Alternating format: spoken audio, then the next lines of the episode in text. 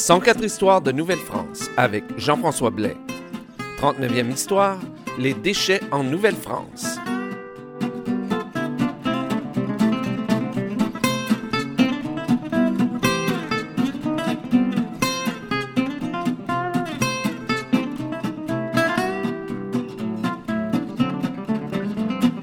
Alors bonjour à toutes et à tous et bienvenue à cette nouvelle histoire de Nouvelle-France. Ah, les rues de Québec. Ah, j'ai vraiment hâte d'y retourner. Ça fait longtemps. Parce que quand on est dans les rues du Vieux-Québec, on a véritablement l'impression de se retrouver à un endroit où on peut toucher à la Nouvelle-France, où est-ce qu'on peut, euh, où l'histoire rencontre la modernité. Puis, ben non, entre vous et moi. C'est vrai, c'est beau.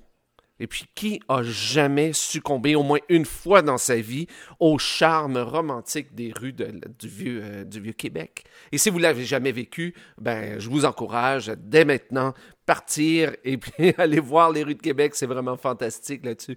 Parce que, écoutez, c'est vrai, quand on se promène dans ces rues-là, on a l'impression euh, on, peut difficilement s'empêcher d'imaginer nos ancêtres qui marchaient dans les rues les hommes avec des cheveux longs au vent, des femmes avec des longues jupes, et sans doute ici et là un petit duel pour l'honneur d'une dame. Enfin, ce qui est important aussi, c'est que aucune voiture, aucun camion, aucune pollution, uniquement de l'air pur et un beau ciel bleu ensoleillé au-dessus de nos têtes. Non, non, là je m'emporte un petit peu, là, hein? Parce que, en fait, la réalité est un peu même beaucoup différente à ça. En fait, là, je dois vous avertir immédiatement que si vous désirez conserver l'image romantique des rues du Vieux Québec, cessez immédiatement d'écouter cette émission. Parce que je peux vous assurer qu'après l'émission, après cette histoire, vous ne verrez plus les rues de Québec ou de la Nouvelle-France de la même façon. Alors, je vous donne le temps d'arrêter. Un peu de musique, s'il vous plaît.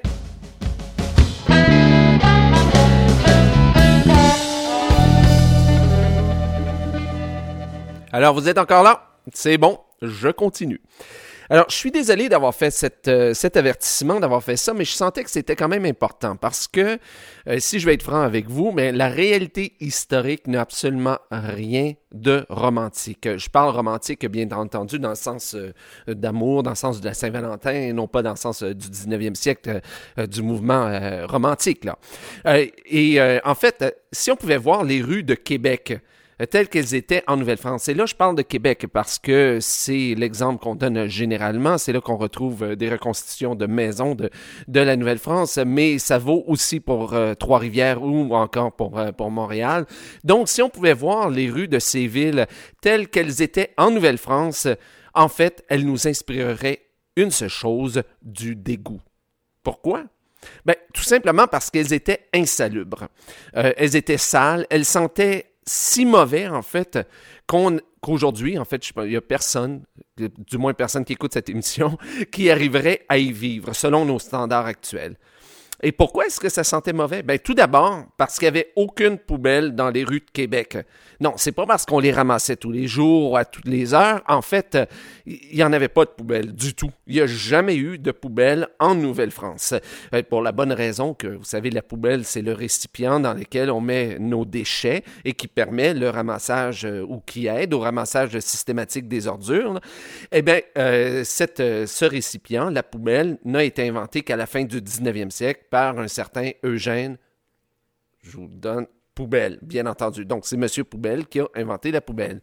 Donc, il n'y avait aucun, non seulement aucune poubelle en Nouvelle-France, mais il n'y avait aussi aucun service de, collecte des déchets. ça, c'est quelque chose qu'on prend pour acquis aujourd'hui. Mais en Nouvelle-France, il n'y en avait pas. Les habitants étaient chargés de se débarrasser de leurs ordures eux-mêmes. Et où est-ce qu'ils devaient aller les porter? Parce qu'on imagine qu'ils allaient les porter en quelque part. Ben, en fait, la règle était relativement simple. On allait les porter n'importe où, ça importait peu où, mais en autant que ça gênait pas les autres.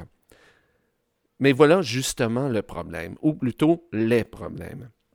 Un, tout d'abord, peu de gens se donnaient la peine d'aller porter les déchets dans un endroit quelconque. Et ça, ça n'a pas changé. Hein. Laissez aujourd'hui regarder les rues de Montréal, euh, euh, on laisse nos déchets un peu, n'importe où. Donc, tout d'abord, en Nouvelle-France, il y a peu de gens qui se donnaient la peine d'aller porter les déchets en, quelque part. Et deuxièmement, il était encore plus difficile de convaincre au moins les gens qui allaient les porter en quelque part. C'était difficile d'aller les convaincre d'aller les porter à l'extérieur de la ville. Alors, qu'est-ce qu'on faisait? Eh bien, généralement, les ordures, on les jetait tout simplement devant la maison. Tout simplement. Et pour ceux qui faisaient l'effort, celles et ceux qui faisaient l'effort d'aller porter les déchets ailleurs que devant la maison, généralement, ils jetaient leurs déchets simplement sur la, euh, plage, oui, à marée basse. Euh, mais ce qui arrivait, c'est que souvent, il y avait tellement de déchets sur la plage que les chaloupes et les canots avaient beaucoup de difficultés à aborder au port. Ce qui fait que, en, fait, en 1750, le problème était si criant à Québec qu'on a émis une ordonnance stipulant, en parlant des, ordures, et là je, je, cite l'ordonnance, qu'il conviendrait beaucoup mieux de les mettre au bout de la rue Saint-Pierre où les débarquements ne sont pas si fréquents, ce qui contribuerait d'autant à l'agrandissement du port de ce côté-là. Fin de la citation. En d'autres termes, la prochaine fois que vous allez à, Québec, vous arriverez euh, par, en voiture, disons qu'à partir du boulevard Champlain, là où ça se transforme euh, en la rue d'Alousie, à côté de la maison Chevalier. Eh bien, dites-vous que toute cette section de, de la ville repose en fait sur les déchets de la Nouvelle-France.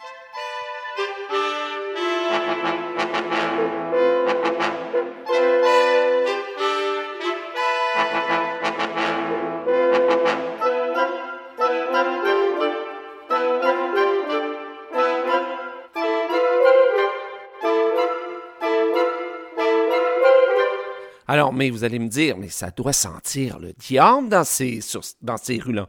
Ça n'a pas de bon sens, on peut pas vivre là-dedans. Ben oui, ça sentait, ça sentait vraiment pas bon. En fait, pour vous donner une petite idée, mais là je dis bien une petite idée de ce à quoi pouvaient sentir les rues euh, de Québec à cette époque, ben je vous propose ce petit exercice. Euh, gardez vos déchets à l'intérieur de votre maison pendant deux semaines.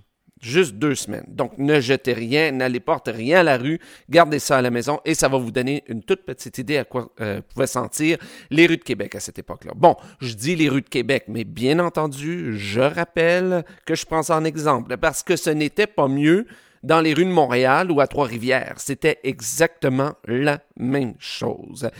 Et puis, d'autant plus que là, en fait, moi, je vous dis ça, de, le petit exercice dans votre maison, de garder vos déchets, euh, vos poubelles pendant deux semaines, mais c'est que nous, généralement, on met quand même dans nos déchets, dans nos sacs, euh, dans nos sacs verts, euh, les restes de table, principalement.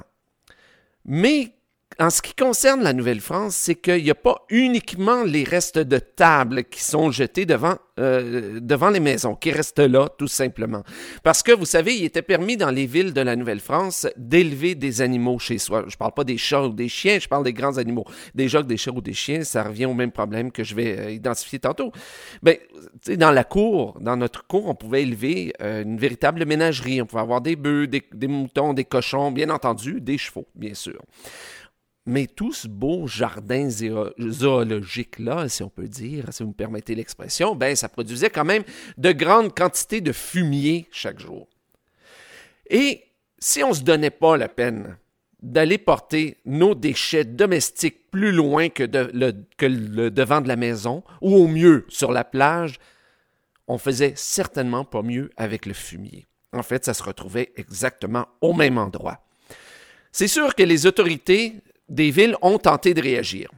Euh, certaines ordonnances enjoignaient les habitants de nettoyer leur portion de rue. Euh, et on leur disait aussi de ne pas faire courir les animaux dans la rue. D'ailleurs, ça, j'en avais déjà parlé dans une des premières euh, histoires de Nouvelle-France concernant la ville de Montréal. Et même, donc, dans les ordonnances, on, on ordonnait donc aux habitants, d'aller porter leurs ordures et déchets dans le fleuve ou dans des carrières désaffectées en dehors de la ville. Et on obligeait aussi les bouchers, parce que ça c'est un autre euh, détail dont je n'ai pas parlé, euh, c'est que les bouchers qui venaient vendre donc leur viande au marché, ben retournaient pas avec les carcasses des animaux, ils les laissaient là, tout simplement, soit sur la place du marché ou encore sur la plage ou encore au bout de la rue euh, Saint-Pierre. donc et ça sentait, il y avait du sang partout, ça sentait la viande avariée. Et euh, donc, on a, tenté d'ordonner euh, aux gens d'aller porter ces carcasses d'animaux, le fumier et les autres déchets ailleurs dans des carrières désaffectées. Mais, pour être bien franc avec vous, voyant la quantité d'ordonnances à ce sujet et de notes à ce sujet, ben, j'ai plutôt tendance à croire que ça n'a pas trop trop été suivi euh, par les habitants, ces ordonnances-là. D'ailleurs, à titre d'exemple, d'ailleurs, on sait qu'en 1745, euh, donc vers la fin de la Nouvelle-France, les habitants de Québec avaient pris l'habitude de construire une petite digue au-devant de, de leur maison pour retenir l'eau. Et euh, ils jetaient leurs déchets dans cette, euh, dans cette eau-là, les fumiers, des restes de table et tout ce que vous pouvez imaginer aussi. Et ensuite, euh, ben, quand ça commençait à se remplir, ce qu'on faisait tout simplement, ben, on ouvrait une petite barrière, on laissait échapper toute l'eau et les déchets qui se retrouvaient dans, le, dans cette eau, ben, s'échappaient aussi de, par la même façon et se retrouvaient, devinez où? Chez le voisin.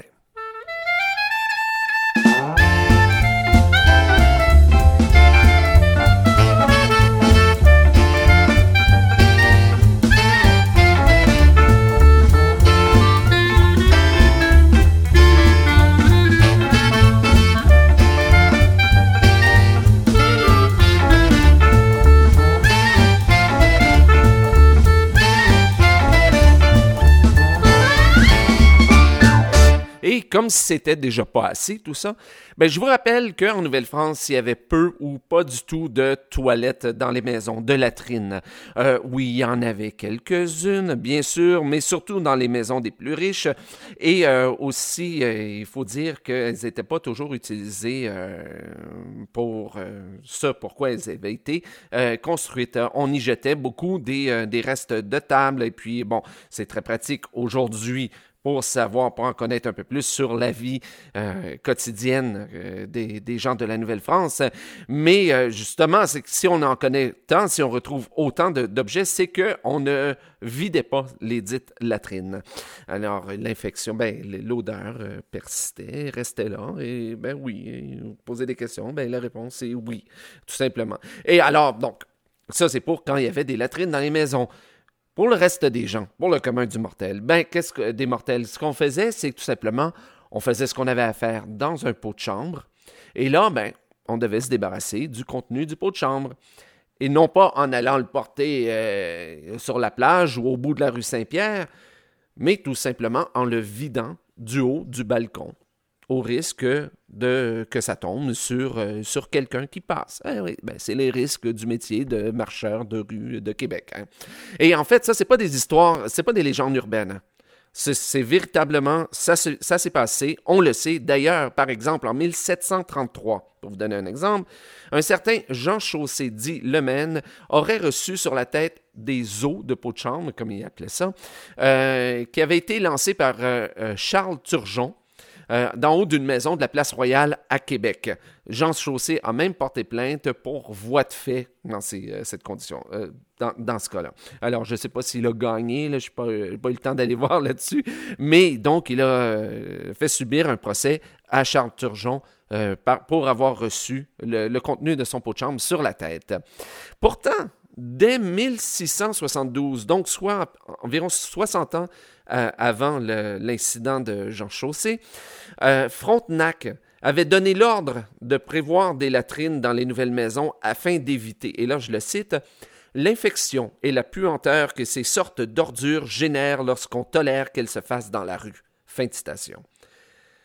Alors, je ne sais pas si on a commencé à ce moment-là, à partir de 1672, à incorporer des toilettes euh, ou des latrines dans les maisons, mais visiblement, on ne les utilisait pas. Parce que en 1706, soit près de 40 ans après l'ordonnance de Jean Talon, on a cru bon de répéter, de le répéter dans une nouvelle ordonnance et en reprenant presque, en le reprenant l'ancienne ordonnance presque mot pour mot. Parce que, en fait, c'est difficile de changer les habitudes. Et l'habitude des gens à cette époque, c'était en fait de se soulager un peu partout. Ils avaient envie, ils faisaient ça là où ils étaient. Euh, par exemple, en 1731, à Montréal, euh, on sait que le maçon Charles Pépin avait, en marchant, été euh, surpris, euh, pris d'une certaine envie, et puis a décidé de soulager sa vessie en face de la maison du cordonnier Michel Barré. ce dernier était à l'étage et il a pu tout voir. Il a passé un certain commentaire sur le maçon qui se soulageait. Le maçon n'a pas aimé son commentaire et puis, ben, il y a une bagarre qui, qui s'en est suivie.